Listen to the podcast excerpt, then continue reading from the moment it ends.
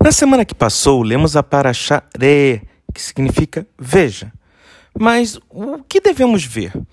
Imagine um pai ou uma mãe que está falando com um filho ou uma filha que está prestes a ir para outra cidade, a fim de continuar os estudos.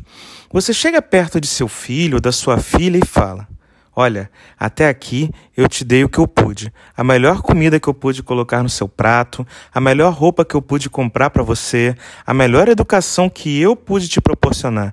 Até aqui eu te protegi de todos os problemas que eu pude e estive com você em todos os momentos de dificuldade.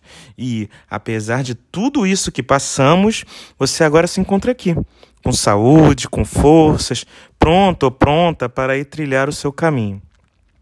Você agora tem duas escolhas: continuar com meus ensinamentos ou deixar que o mundo te ensine coisas que não são da nossa natureza.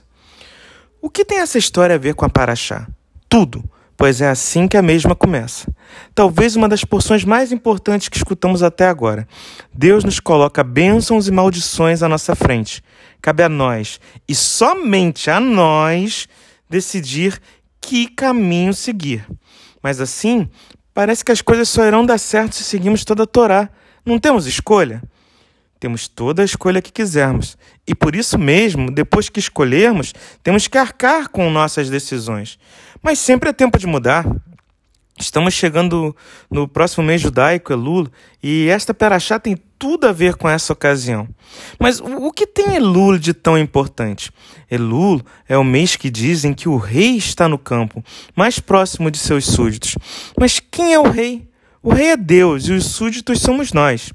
Assim como temos ao menos um dia na semana para pararmos e avaliarmos o que aconteceu nos outros dias, temos um mês no ano para pararmos e avaliarmos o que fizemos nos outros meses. Além disso, podemos planejar o que queremos fazer para o próximo ano, que já está chegando.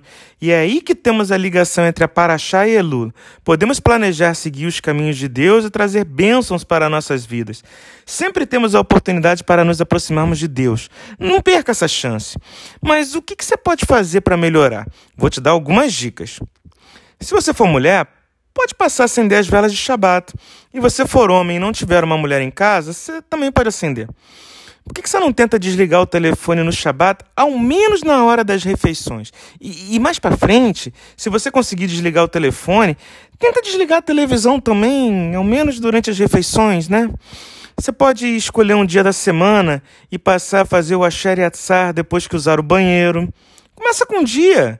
Ou então escolher um dia na semana para fazer o Nitlat Yadayim. Que tal fazer antes das refeições de Shabat? Já estou te dando uma dica, hein? Quando acordar, fale o Modéani agradecendo por ter acordado e com saúde. Quando for dormir, fale chamar Israel. Antes de ir no supermercado, por exemplo, veja os produtos e marcas que são coxa. Você tem um site que pode te ajudar com isso, chamado buscashare.com.br. Enfim, Todos esses são passos simples de fazer. As velas de Shabat, por exemplo, são rápidas de acender e rezar. As rezas de Modéania, Sheratzah, Netelat Yadayim, do Shema Israel, também são rápidas. Tudo isso que eu falei não demora nem um minuto para você fazer. O Modéani, o Asheratzah, o Netelat Yadayim, o Shema Israel podem ser feitos sempre. Comece escolhendo um dia na semana e se comprometa a fazer naquele dia. É, é sugestão, só sugestão. Começa no Shabat. Aos poucos você vai fazendo mais e mais sem nem perceber, pois uma boa ação puxa outra boa ação. Lembre que mais importante que a velocidade é a direção e toda maratona sempre começa com um primeiro passo. Que você possa escolher a bênção para o ano que vai começar. Meu nome é Jaques e esta foi mais uma mensagem para você. Shavuot